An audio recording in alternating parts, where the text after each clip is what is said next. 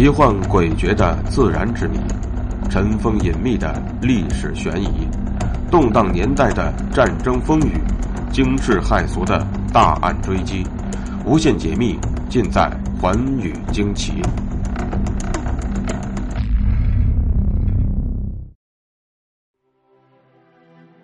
大家好，欢迎收听《寰宇惊奇》，我是东方。传奇女蝶的故事，今天进入倒数第三集。首先呢，得说句抱歉啊，最近几天工作太繁忙了，所以呢，没有能够及时的更新节目。这段时间呢，天气已经越来越炎热了，而且我发现身边呢有不少人都因此而感冒了，所以呢，东方希望大家能够多注意身体，多喝水，防止因为缺水或者是强烈的冷热交替而引发的感冒。好了，言归正传，开始给大家讲故事。今天传奇女蝶故事的主人公，是一位曾经长期潜伏在蒋介石身边，而且还受到了极大重视的沈安娜。那么，沈安娜究竟是以什么样的身份潜伏在蒋介石身边的呢？她又有着怎样的传奇经历呢？下面就请跟我一起走进沈安娜的那段。特工岁月。沈安娜，一九一五年出生在江苏泰兴的一个书香门第。一九三二年毕业于江苏省泰兴中学，在同一年入读上海南洋商业高级中学，并且结识了在中共特科从事秘密情报工作的中共党员华明志。一九三四年，由于没钱缴学费。沈安娜便选择了收费低且学期短的中文速记学校，而就在同一年的冬天，国民党浙江省政府要招一名速记人员，于是，当时的中央特科领导王学文便建议沈安娜能够前去应聘这个职位。最终经过考试，一九三五年一月。沈安娜正式被录用成为浙江省政府秘书处议事科的速记员。然而，当时的沈安娜并没有想到，上海地下党组织对他的这一次安排，只是他在国民党中央核心机关里潜伏十五年、从事地下情报生涯的开始。而他想去延安甩手干革命的愿望，也因为他加入了隐蔽战线的战斗，没有实现。工作后不久，沈安娜便接到了组织上的暗语密信，希望他回上海一趟。于是，他便偷偷的把省政府的一些会议文件和记录夹杂在衣物中，装进了小提箱，一同带回了上海。当和他接头的王学文看到了他所带回来的情报之后，不禁激动的说：“安娜一炮打响。”沈安娜将国民党的计划以及武器装备、公路碉堡的附件、图表等重要情报，用特殊药水写在了信纸背面，正面写的则是一般的家信。这种药水非常的原始，有时还没等到药水显影，字迹便显露出来了。而王学文则派出了华明之作为接头人到杭州去取情报，为了掩人耳目。华明之和沈安娜有时会在茶室里会面，有时则会装扮成情侣在西湖碰头。到了一九三五年秋天，经过王学文的批准，沈安娜和华明之在上海举行了婚礼。在那个没有录音笔的年代，所有的会议记录靠的都是纸和笔，所以，在淹没于文山会海之中的政府机关里。反应机敏、技巧熟练的速记员变成了人见人爱的宠儿。凭着每分钟两百字的记录速度和一手好字，沈安娜很快就在浙江省政府站稳了脚跟。一九三六年冬天，朱家骅接任浙江省政府主席。沈安娜因为为人正派和速记技艺娴熟，很快便得到了朱家骅的赏识和信任。一九三七年七七事变之后，日军全面侵华，战火很快便烧到。正因如此，沈安娜和华明之便跟随浙江省政府机关辗转西撤，所以便和上海党组织失去联系。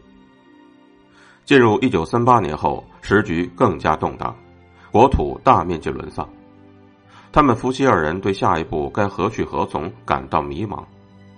最终，经过反复的商量之后，华明之暂时留在浙江铁路局赚取工资，以维持两人生活；而沈安娜则辞去了浙江省府的工作，到武汉去找党组织。然而，武汉之大，党究竟在哪儿呢？在接连寻找了几天之后，沈安娜毫无收获，但是却在街头偶然遇到了华明之的入党介绍人鲁自成。于是，在鲁自成的政治保证和引荐之下，沈安娜找到了八路军驻武汉的办事处，见到了周恩来和董必武。董必武对他说：“朱家骅现在是国民党中央党部的秘书长啊，你可以找他要求进中央党部工作，为党继续收集情报，这非常重要。”而周恩来则叮嘱他说：“在国民党核心工作，一定要注意隐蔽。”既要大胆，又要谨慎。终于找到了党组织，也接到了新的任务。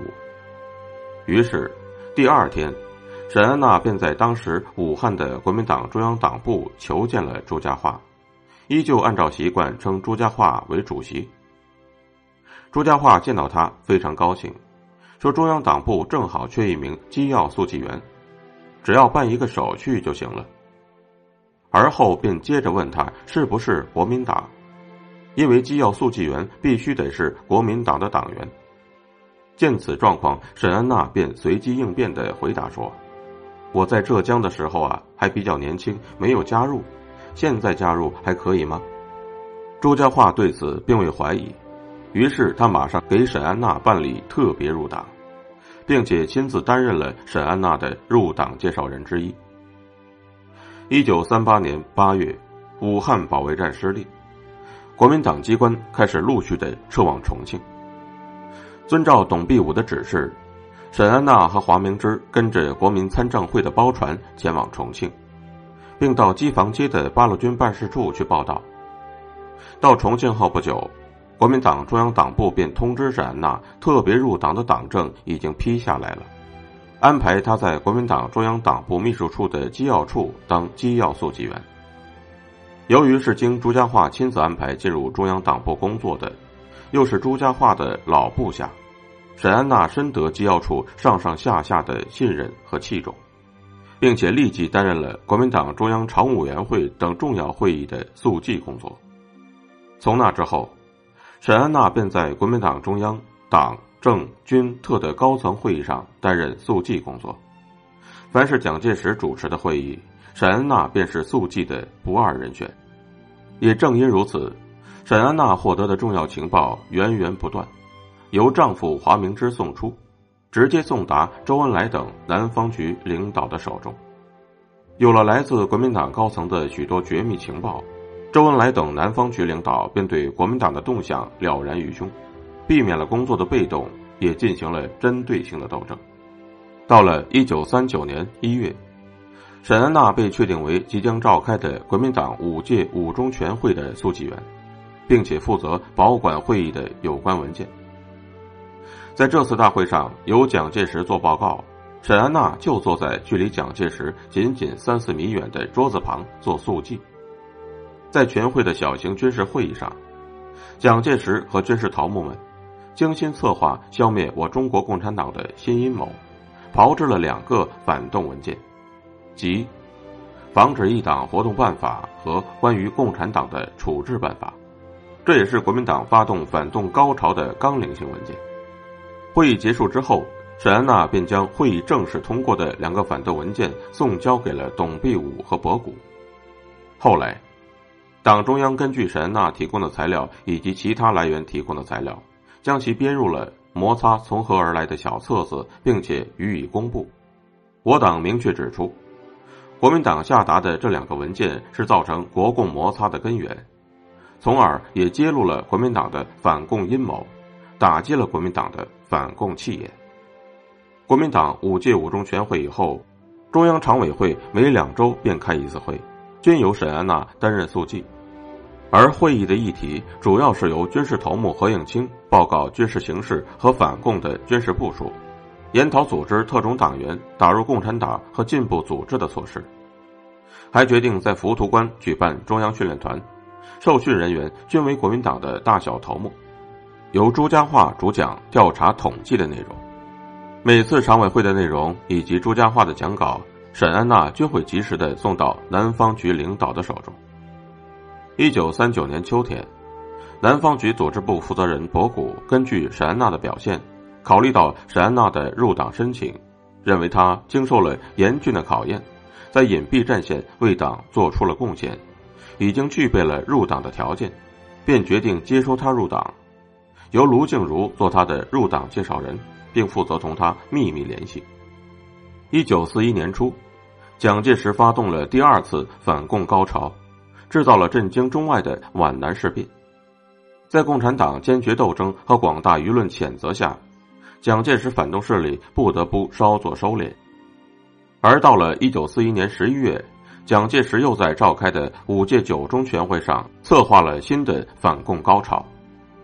当时沈安娜怀孕即将分娩，当她得知这次会议极其重要时，坚持参加了会议的速记工作，获得了何应钦和特务头子徐恩曾的报告稿以及关于党务推进的根本方针等重要情报。一九四二年八月，一次突然事件发生了。沈安娜的直接领导人徐仲航被国民党逮捕，他和组织的联系中断了。这时，沈安娜心里非常焦急，她知道八路军办事处就在红岩嘴，几次都想去找组织见见敬爱的周恩来、董老、邓大姐和其他同志。可是他却清醒的知道，自从国民党发动反共高潮以来，红岩嘴周围布满特务，如果贸然前去。不仅会给个人带来危险，而且将使党组织和同志们受到牵连。于是他便默默的告诫自己，要牢记周恩来地下情报工作人员要长期隐蔽的教导，绝对不可轻举妄动，要坚持耐心的等待组织的出现。一九四三年，宋美龄经常到妇女指导委员会发表演讲，需要有人记录。该会总干事知道沈安娜速记水平高超，便邀请她去做速记。为了取得宋美龄的信任，沈安娜精心速记，并将其整理成文，将记录装订的非常漂亮。宋美龄看了之后十分高兴，以后每次演讲时总要把他带在身边。就这样，沈安娜又多了一条情报来源。一九四五年五月。国民党在浮屠关召开六大，沈安娜奉命到大会做速记工作。这次大会是国民党针对共产党七大而召开的。蒋介石做报告时，对毛泽东的《论联合政府》极力诋毁，叫嚷着全党要精诚团结，对付共产党。会议确定了，在抗战胜利之后要收复全部失地。在会议上，决定成立整军速记特种委员会，专门对付共产党。沈安娜想，这次大会策划的阴谋，是国民党今后一个时期的指导方针，组织上一定很需要了解。虽然暂时无法送出，也要保存一份，一旦能够取得联系，就要马上交给组织。一九四五年抗战胜利之后，蒋介石撕毁了和共产党签订的双十协定。到了一九四六年三月。蒋介石连续两次召开最高军事会议，策划要在半年之内击溃八路军新四军的主力，然后分区围剿。会上还确定了军事部署和兵力调配。当时，沈安娜仍然作为此次会议的速记员，他用速记符号仔细的记录下来之后，连夜的翻译整理，直到半夜时，由华明之交给了上级吴克坚，并且迅速的送到了延安中共的最高决策层。周恩来对这一时期的重要情报给予了迅速准确的四字口头嘉奖。一九四六年六月，蒋介石悍然发动全面内战，在国民党的高层决策会议上，讲到一些绝密问题时会突然示意，下面的话不要记。这时，全场的人员都要停下笔来，沈安娜也不例外。但是。沈安娜却把蒋介石讲的话牢牢的记在了心里，等到休息上厕所之际，再偷偷的记录下来。一九四九年四月，吴克坚指示沈安娜和华明之不必再跟随国民党南下了，他们悄然离开南京，回到上海。直到五月上海解放，沈安娜长达十四年的地下谍报工作才真正的宣告结束。由于沈安娜出色的工作，并且从未暴露，也因此被誉为按住蒋介石脉搏的人。新中国成立之后，沈安娜和华明之。分别进入了国家安全局和上海国家安全局工作。一九八三年，两人离休之后住在北京西郊，并且担任国家安全部咨询委员。二零一零年六月十六日，中共最杰出的秘密情报员之一沈安娜女士因病医治无效，在北京逝世，享年九十五岁。这便是传奇女谍沈安娜的传奇一生。她为我们国家的解放事业做出了极为突出的贡献，也展现了一个在特殊时期中国共产党人独有的风貌。感谢您收听今天的节目，《传奇女蝶的故事》，明天继续为大家讲述。